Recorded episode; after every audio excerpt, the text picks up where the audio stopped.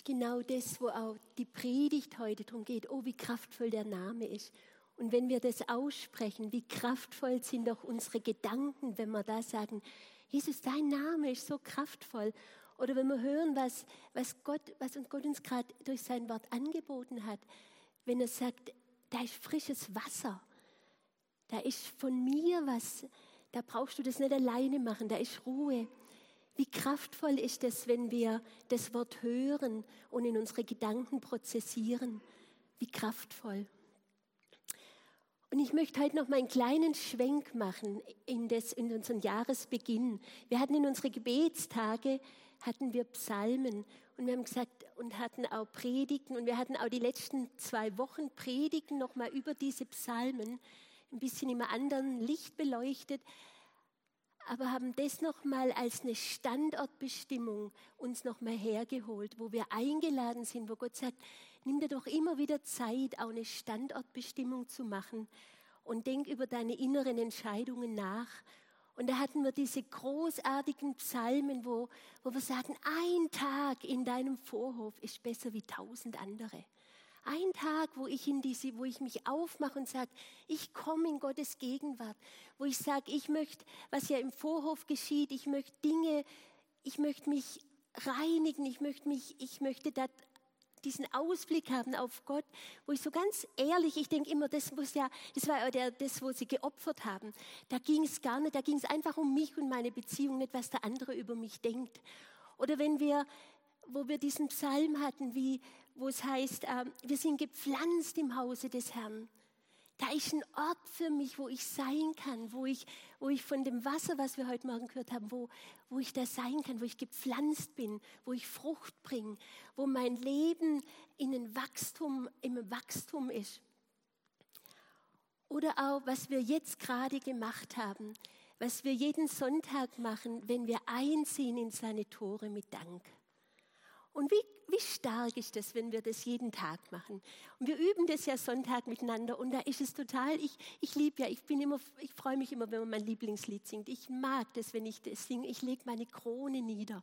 Aber ich finde das Lied so schön und ich sage, Jesus, nichts lieber wie das. Ich möchte einfach, ach, das einfach für dich hinlegen, für deine Füße und da bei dir sein. So schön, so schön. Und einfach zu sehen in dieser Standortbestimmung, und das ist gut, es immer wieder zu machen, eigentlich täglich zu machen. Viele von uns haben täglich oder stündlich oder immer ganz oft einfach diesen Austausch mit Gott, weil unsere innere Haltung, unsere Einstellungen oder wie wir als Menschen auch auf die Geschehnisse gucken, wie wir auf Situationen reagieren oder wie wir sie bewerten, das bestimmen, bestimmen wir einfach immer wieder selber. Es ist nie die Situation, es ist immer die Reaktion, wie wir darauf reagieren. Und das ist, eine ganz schöne, ist ein ganz schönes Brett, wenn wir sagen, es ist nie die Situation, es ist, wie wir darauf reagieren. Und, ähm, und einfach da nochmal, und das soll heute auch im Gottesdienst einfach nochmal uns so bewusst werden, unsere Gedanken kreieren auch Worte und unsere Worte kreieren unsere innere und äußere Welt. Und es ist erstaunlich, ich habe nochmal so erstaunt, wo ich nachgelesen habe, täglich gehen 60 bis 80.000 Gedanken gehen da oben durch. Ist unglaublich. Wenn man es umrechnet, pro Sekunde ein Gedanke. Also unglaublich. Also da oben ist wahnsinnig viel los. Es fällt uns nicht immer auf 21, 22. Also lauter Gedanken sind da oben drin. Und das sind Netzwerke und also wie Straßen. Und es ist schon interessant, ähm, was da wird ganz viel ausgebaut. Und es ist, ich stelle mir immer dieses Bild vor, wenn ich mit meiner bevorzugten ähm, äh, Lieblingssuchmaschine unterwegs bin und da was eingib, wie das dann ist, was wir dann doch im nachfolgenden Tag noch alles angeboten wird. Und das ist tatsächlich auch, wenn wir so gedanklich unterwegs sind und wo wir unseren Blick ausrichten und welche, welche Netzwerke und Straßen da auch gehen, ist tatsächlich so. Was wir viel suchen, viel denken, wird uns auch viel angeboten. Und jetzt sind wir da also unterwegs mit diesem, mit diesem Wissen, dass unsere Gedanken dass das eine ganz schöne, starke Kraft ist. Und äh, Forscher und haben einfach herausgefunden, dass wir ungefähr 70 Prozent unserer Gedanken, die sind so beiläufig. Das ist, ach, mein Schuh ist offen oder ach, da, da fliegt ein Vogel. Also da ist auch ganz viel, wo unser Gehirn so einfach so wahrnimmt und wir gar nicht so richtig wahrnehmen. Aber das Erstaunliche, was mich nochmal so erstaunt hat und auch echt auch zu denken gegeben hat, die haben herausgefunden, dass wir 27 Prozent unserer Gedanken, und wenn man das mal hochrechnet, da sind negativ und destruktive Gedanken. Und dann bleiben gerade noch mal drei Prozent gute Gedanken. Und ich habe gedacht, wenn das so ist, weil, und wenn das so wäre, dann haben wir da richtig eine Aufbauarbeit in unserem Leben. Und vielleicht haben wir da schon ganz viel Fortgeschrittene unter uns. Aber zu sagen, wo ich mir gesagt habe, also ich möchte über diese Grenze rausgehen und möchte wirklich Wege in meinem Gehirn kultivieren, dass wir sagen können, da ist, ähm, da ist mehr los. Und die Bibel sagt es auch, die Bibel ermuntert uns auch und sagt, behüte dein Herz mit allem Fleiß, denn daraus fließt das Leben. Auch die Bibel sagt, pass da auf. Wenn du bei deinen 60.000 bis 80.000 Gedanken in deinem Herzen bist, dann behüte dein Herz. Dann guck da, weil da draus quillt das Leben. Und wie schön ist das, wenn wir dieses Leben herausquillt, wo wir sagen, wo wir auch dieses Ja zum Leben haben. Und auch da ein Philosoph, römischer Kaiser und Philosoph, der Marcus Aurelius, der sagt, das Glück deines Lebens hängt von der Beschaffenheit deiner Gedanken ab. Kann man einfach mal stehen lassen. Und ich würde gern heute noch mal, wir haben uns ja letzte Woche schon sehr mit auseinandergesetzt mit dieser Bibelstelle aus 4. Mose 13, wo diese Kundschafter ausgesandt wurden. Und mich hat diese Bibelstelle noch mal so bewegt in dieser Woche. Und ich habe noch mal auch vorausgelesen und danach gelesen und habe geguckt, wo ist sie denn eingebettet? Wo ist sie denn eingebettet? Diese Bibelstelle wo Gott zu Mose sagt, sende Kundschafter aus, weil jetzt ist Zeit, ich möchte euch das Land eingeben, ein, äh, zu geben. Und wenn man mal guckt, also die Israeliten haben sich ja auf der Weg gemacht, sie sind unterwegs gewesen und es ging eine, schon mal allein, dass eine Feuersäule und eine Wolkensäule vorausgeht. Also stell dir vor, du stehst morgens auf und da ist, da ist eine Wolkensäule. Ich habe mich heute Morgen über den Mond gefreut und habe gedacht, wow, ist der cool, aber der ganze Tag geht dir eine, geht dir eine eine Säule voraus und, und, und führt dich und leitet dich. Ich finde schon, das ist krass und cool. Und dann haben sie so viel Wunder erlebt. Sie sind mit diesem Manna versorgt worden. Total cool. Es ist ja ein Millionenvolk, das da versorgt wurde. Unglaublich. Und dann, ähm, und dann habe ich gelesen, das fand ich auch so, dachte, Mann, was ist denn da los? Dann haben dann haben sie, sind sie zusammengestanden und haben gesagt, jeden Tag Manna, jeden Tag Manna, echt uncool. Wir wollen Fleisch, wir wollen Fleisch, wir wollen Fleisch. Also auf einmal steht drin, sie hatten so Lust auf Fleisch, so Lust. Ich will Lust auf Schokolade, Lust auf Fleisch. Und Gott sagt, kein Problem, nachdem sie wirklich, und die Israeliten, es ist so ein, ein, ein Volk, wo wir auch so sehr auch immer wieder unser Herz gespiegelt bekommen, weil die haben natürlich nicht nur gesagt, eine, eine Bitte gegenüber Gott ausgedrückt. Es wäre wunderbar, wenn wir etwas Fleisch haben könnten, sondern was sie haben, gleich sind sie in das Murren kommen. Also die hatten gar nichts dazwischen, sondern die hatten einen unglaublichen Zugang zu ihren 27 Prozent. Und sie haben gemurrt. Und Mose hatte ein echtes gesagt, wir suchen eine Lösung und, und hat zu Gott gesagt, was soll ich machen? Das Volk, also bin ich denn ihre Mutter? Und auf jeden Fall, Fleisch kam Meter hoch. Also die Wachteln waren, ich weiß auch nicht, wie sie dann mit dem umgegangen sind, aber es war, es war da, sie hatten Fleisch. Dann war das gelöst, dann kommt das nächste, dass Aaron und Miriam, die mit Mose unterwegs waren, die haben gesagt, ah, soll denn nur Mose und auch wir, wir hören doch auch Gott. Also da gab es da einiges. Also das, es war einfach intensiv, waren sie unterwegs. Und dann kommt es, nachdem sie Vorwürfe gemacht haben und alles Mögliche, aber sagt Gott in diese Situation rein und jetzt sende Kundschafter aus. Da waren wir letzte Woche. Sende Kundschafter aus. Und es waren nicht irgendwelche, sondern es waren Älteste aus dem Volk. Also du, du, du, du.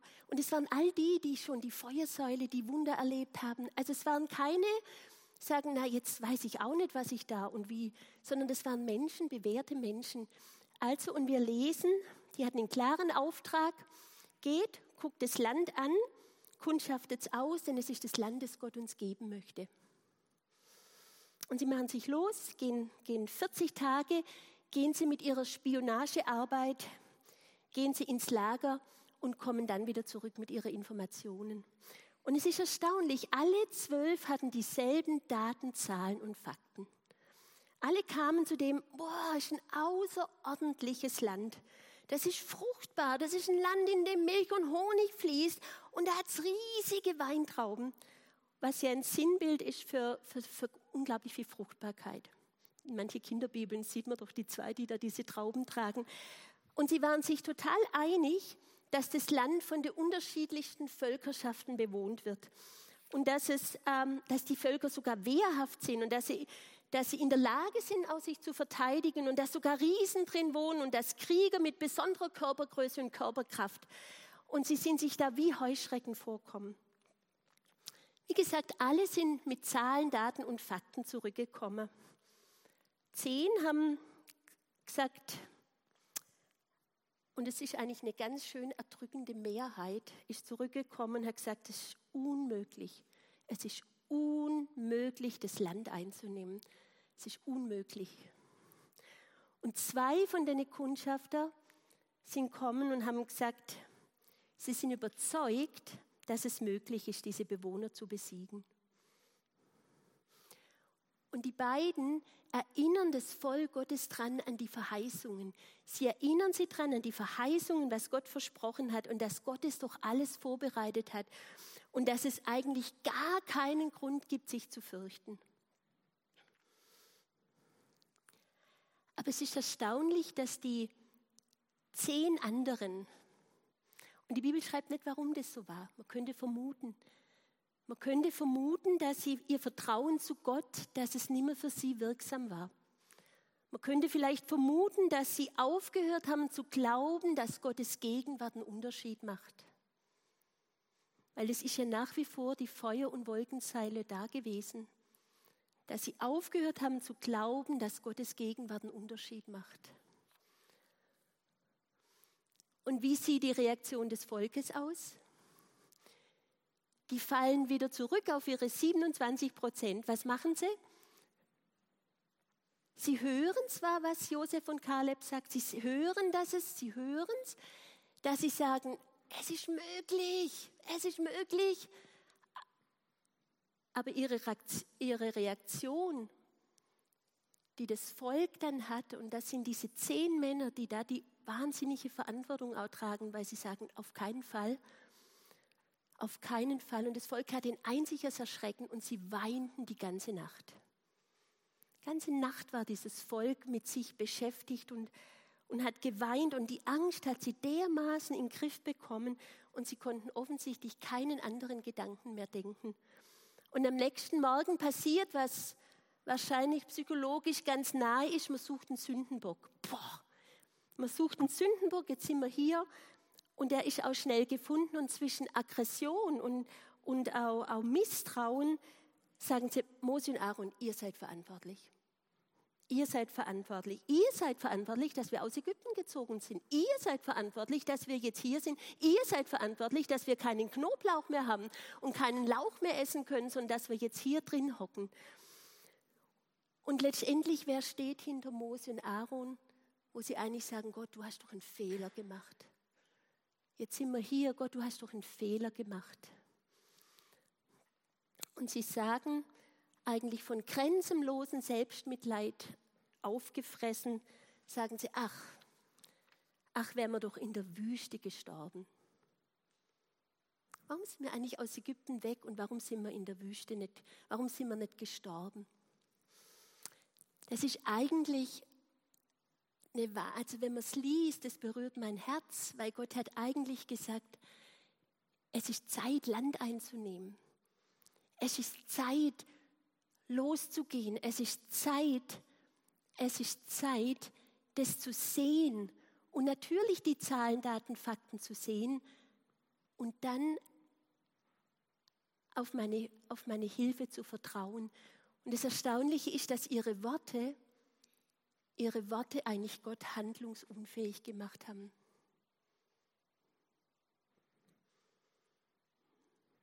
Sie haben mit ihren Worten ihre Realität, ihre Realität geschaffen und das war und sind in dieser inneren Wahrheit auch verharrt. Und wir haben heute Morgen auch, auch gesungen, dass am Anfang das Wort war. Und wenn wir noch mal gucken, Gott hat, Gott hat erschaffen durch sein Wort. In der Schöpfungsgeschichte lesen wir, und Gott sprach, und Gott sprach, es werde Licht, und Gott sprach. Und ich möchte jetzt nicht sagen, oh, pass bloß auf, was du sagst. Und doch möchte ich sagen, bitte pass auf, was du sagst. Es ist beides. Wir sollen einfach in diesem Bewusstsein, was sagen denn unsere Worte? Was sagen denn unsere Gedanken? Und es ist interessant, wenig später lesen wir tatsächlich, dass diese Generation tatsächlich in der Wüste gestorben ist. Tatsächlich passiert. Weil Gott hat sie ernst genommen.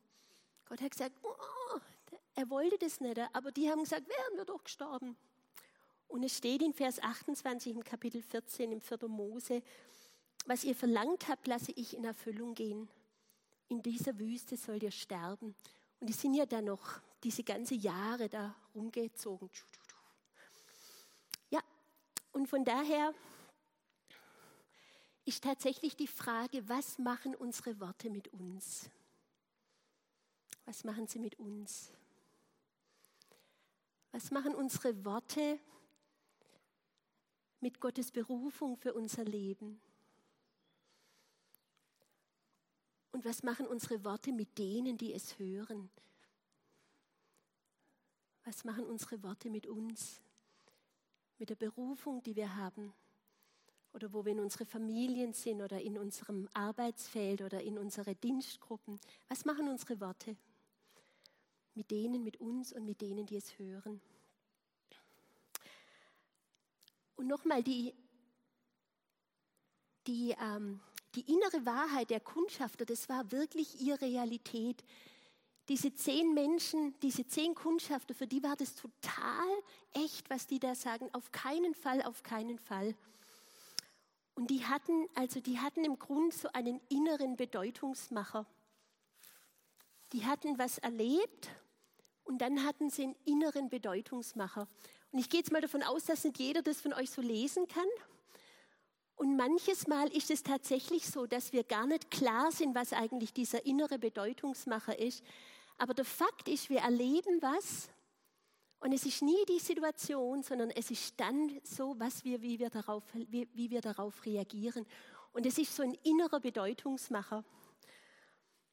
Und dieser innere Bedeutungsmacher, der der gibt dem dann dem Ganzen, was wir erleben, eine Vermutung oder eine Bedeutung. Wenn wir jetzt noch mal gucken, Kalebs und Josuas innerer Bedeutungsmacher, was war er? Er hat gesagt, doch, wir können das Land einnehmen. Wir können es, weil Gott ist da und wir schaffen das. Kommt, wir schaffen das. Und die anderen sehen ihr innerer Bedeutungsmacher, was hat er gesagt? Uh, wir sind wie Heuschrecken. Wir sind wie Heuschrecken und so sehen wir uns und so sehen bestimmt auch die anderen uns. Es ist unmöglich. Es ist unmöglich. Wir sind wie Heuschrecken. Und das ist die Herausforderung, manchmal diesen Bedeutungsmacher für uns klar zu bekommen. Was ist denn mein innerer Bedeutungsmacher? Was passiert denn da in meine Gedanken? Und der Bedeutungsmacher, der ist total schnell der ist total schnell, weil da ist die Emotion ist oft viel schneller. Diese Furcht war viel, viel schneller wie das, dass sie gesagt haben, nein, wir haben einen Gott, der uns zur Seite steht und mit dem schaffen wir das. Amen, Dankeschön. Und das ist das Ding, diese Bedeutungsmacher, diese Bedeutungsmacher, diese Prägung, diese Erfahrungen, die wir alle in uns haben, haben wir alle. Und diese Bedeutungsmacher, das ist so eine innere Haltung und das lernen wir auch. Das ist einfach, wie, wie sehe ich denn mich selber? Wie sehe ich denn die Welt um mich und wie sehe ich die anderen Menschen und wie ist mein Gottesbild? Das arbeitet da alles zusammen. Und zum Beispiel, ähm, jetzt könntest du das erste Bild drauf machen. Ich habe ähm, dieses kleine Bild aus diesem Bilderbuch mitgebracht, das euch vielleicht bekannt ist von Max Lucado. Ich finde es eine ganz spannende Geschichte, was auch Kinder erklärt wird. Das ist so, die leben da in einem Land, für die, wo es nicht kennen, die haben sich zur Gewohnheit gemacht, äh, zu beurteilen. Und man könnte meinen, 27 Prozent äh, sind es die Punkte und drei Prozent vielleicht die Sterne oder vielleicht ist es auch so, dass auch die Sterne zu diesen 27 Prozent gehören, weil sie anfangen, sich gegenseitig zu beurteilen. Hey, das hast du ja gut gemacht, das gefällt mir, kriegst einen Stern. Hey, du hast mir geholfen, toll, du kriegst einen Stern. Bist du eine süße Kleine? Oh, du siehst so hübsch aus, kriegst einen Stern. Wir alle haben unterschiedliche Punkte und Sterne bei uns. Also auch bei mir würdest du die jetzt hier so sehen, sind jetzt heute aber unsichtbar. Aber wir haben die weil wir schon von klein auf mit dem auch groß geworden sind. Und manches, das ist gar nicht so wichtig, aber manches, das bleibt auch bei uns. Und das ist so ein inneres Bewertungssystem, was wir hier auch so ein, ein Bedeutungsmacher. Es gibt vielleicht Menschen, die haben erlebt, dass man gesagt hat, die waren immer gut in der Schule und dass man gesagt hat, also wenn du in dem Fach jetzt auch noch eine zwei hättest, das wäre doch super. Und für der eine ist das ja super oder für der andere ist es so eine, das, was in ihm bleibt, dass er sagt, ich kann es doch nie gut genug machen. Ich schaffe es doch sowieso nicht. Oder vielleicht hat der eine oder andere erlebt, dass man nie Zeit für ihn hatte. Oder in meiner Generation war es noch, dass man alle vier Stunden nur zu essen gekriegt hat. Entweder man hat Hunger gehabt oder keinen, das war ganz egal, weil dann wurde man gefüttert, weil das irgendjemand gesagt hat, das ist der Weg das zu machen oder wie auch immer. Ich möchte keinem sagen, wenn es, ähm, es ist einfach nur mal zu sagen, wenn du Hunger hast und schreist und niemand kommt und gibt dir was, es kann sein, dass einfach auch zurückbleibt, egal was ich mache, niemand hört mich. Und es kann dann einfach auch in unserem Leben wie ein Bedeutungsmacher sein, dass ich in den Raum komme und du begrüßt mich nicht. Und der eine, dem kann es ganz egal sein und der andere sagt, ist doch klar, mich sieht man nicht ich bin eh unwichtig.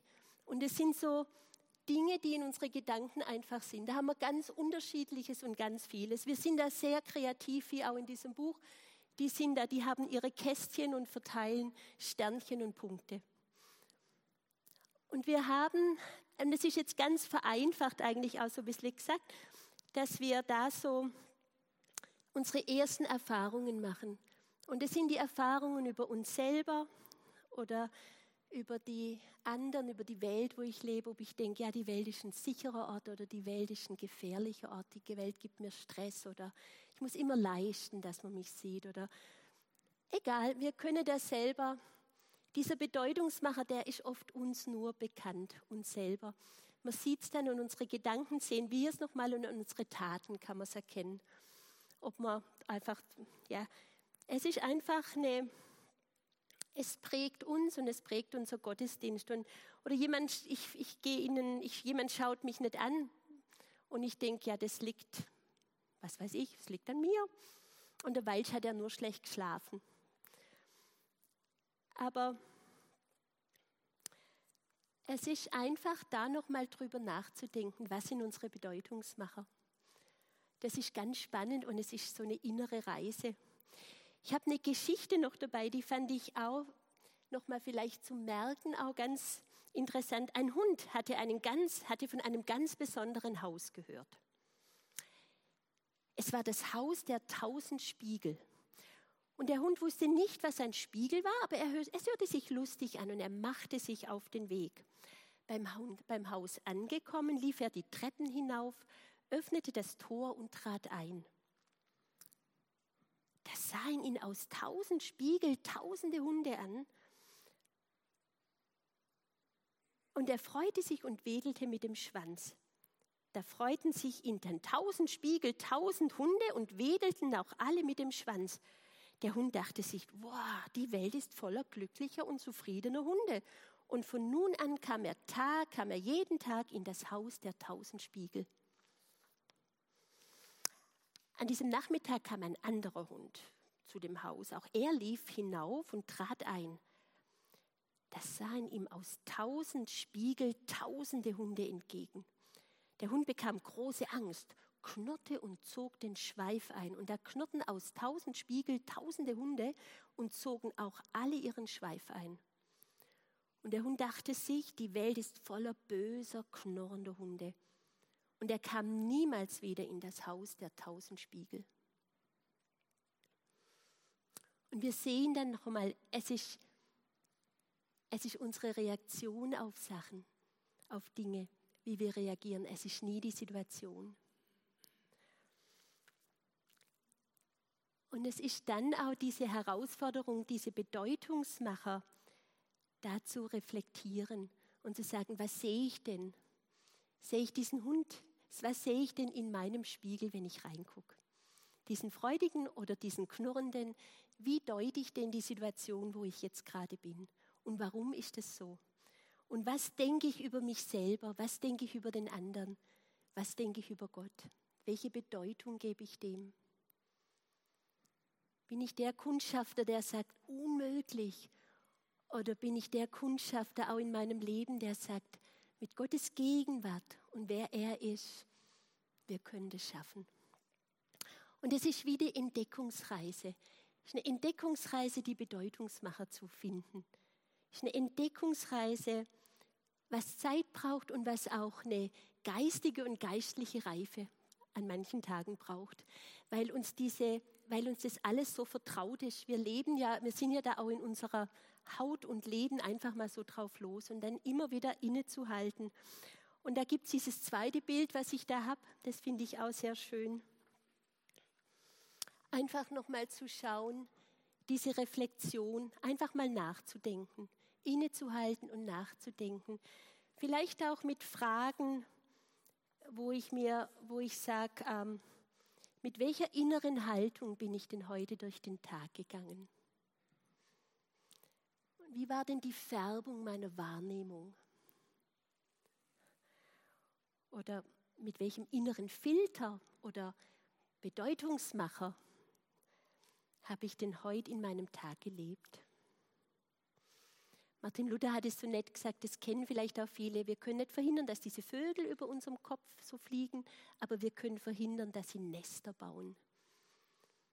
Also wir haben das, aber wir können verhindern. Und da ist was ganz Aktives auch drin. Und auch Gott sagt uns, du, ich kenne deine Gedanken. Also wenn wir so in dieser Reflexion sind, da können wir ganz sagen, oh Gott, du kennst doch meine Gedanken. Und er sagt, ich kenne sie von ferne schon. Ich kenne deine Gedanken. Ich weiß, was da oben losgeht. Ich kenne diese Autobahnen da drin in deinem Hirn. Und er bietet uns an, in dem dritten Bild, wenn wir so reflektiert haben, dieser kleine, diese kleine Holzpuppe denkt nämlich in der Geschichte, ist doch eigentlich doof, immer diese Punkte und diese Sterne zu haben. Und er sieht ein anderes Mädchen, das da keine hat und die sagt ihm, du, ich will das gar nicht. Und ich gehe da zum Eli, der wo uns erschaffen hat, und da bin ich. Und ich finde, es ist ein total guter Platz, da zu sein mit seinem Bedeutungsmacher.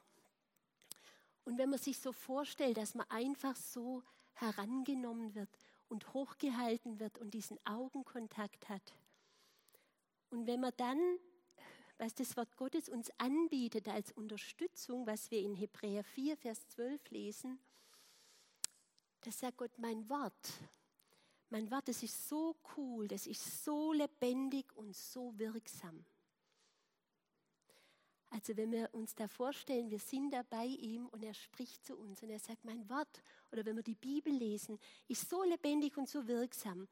Und es ist schärfer als ein zweischneidiges Schwert.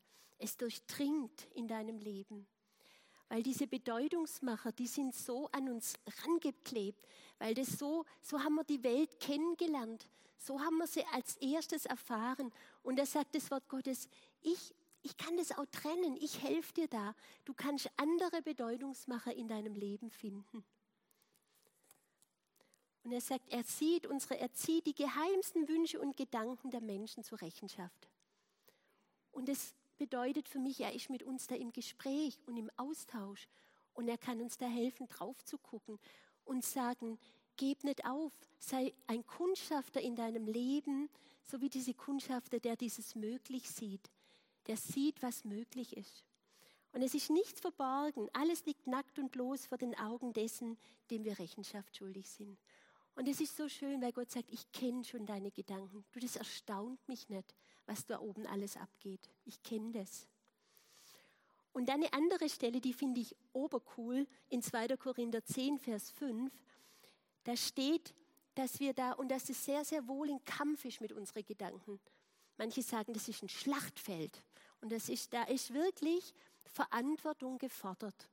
Also das geht, das ist ein ganz bewusstes Handeln, wo da steht, ich nutze, benutze, und das sagt Paulus in dem Kampf, nicht die Waffen der menschlichen Selbstsucht, sondern die mächtigen Waffen Gottes.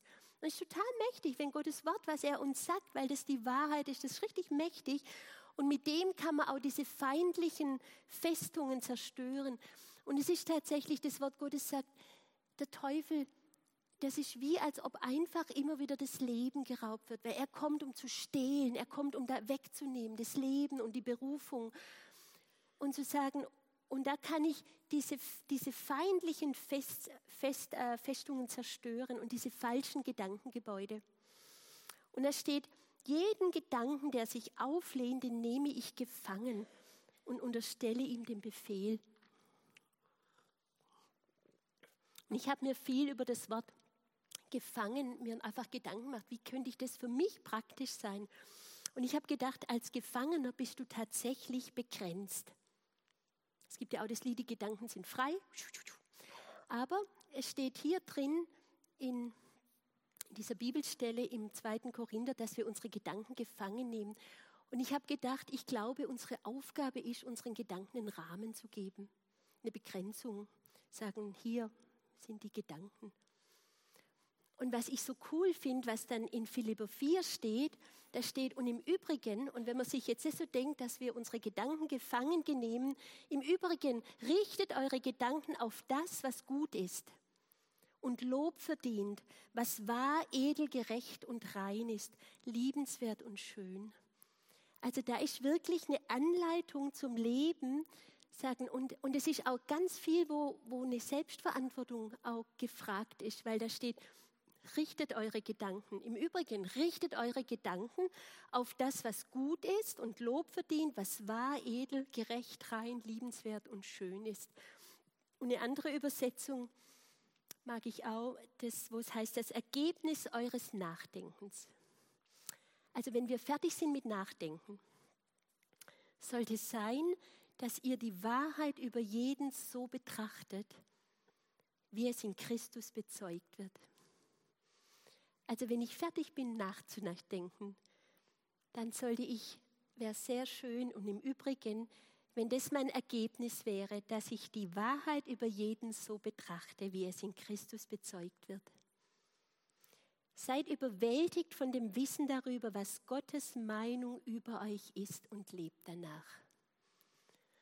Sei überwältigt von dem, was Gottes Meinung über dich ist und lebt danach. Und da ist sehr, sehr schön, wenn wir Gottes Wort lesen, weil da steht ganz viel drin, was seine Meinung über uns ist. Und wenn wir dann sagen, und dann nehmen wir da unsere Gedanken gefangen unter der Gehorsam Jesu und sagen, ich möchte ein Kundschafter sein, den man ausschickt und der zurückkommt und sagt, ja, mit Gottes Gegenwart ist es möglich, wir können es schaffen. Es ist tatsächlich so, wir könnten meinen, dass wir wie Heuschrecken sind. Aber Gott sagt, du bist mein Sohn und meine Tochter. Das ist möglich. Und guck den Be Bedeutungsmacher an. Ich weiß, dass du kein, dass du das gut machen möchtest. Und ich weiß, dass du vielleicht gelernt hast, dass es, dass es nur zählt, wenn du es ganz, ganz richtig gemacht hast. Weil, weil du sonst bestraft wurdest. Aber komm doch an meine Hand. Guck mich doch an. Ich bin doch bei dir. Ich bin, wir können die Bedeutung verändern. Und wenn man die ganze Predigt vielleicht in Luthers Satz zusammenfasst, dann kann man sagen, wer heute einen Gedanken sät, erlebt morgen die Tat. Und wenn man jetzt denkt, heute sehen wir gute Gedanken, lasst uns doch freuen auf das, was wir morgen sehen. Und in diesem Sinne, Amen.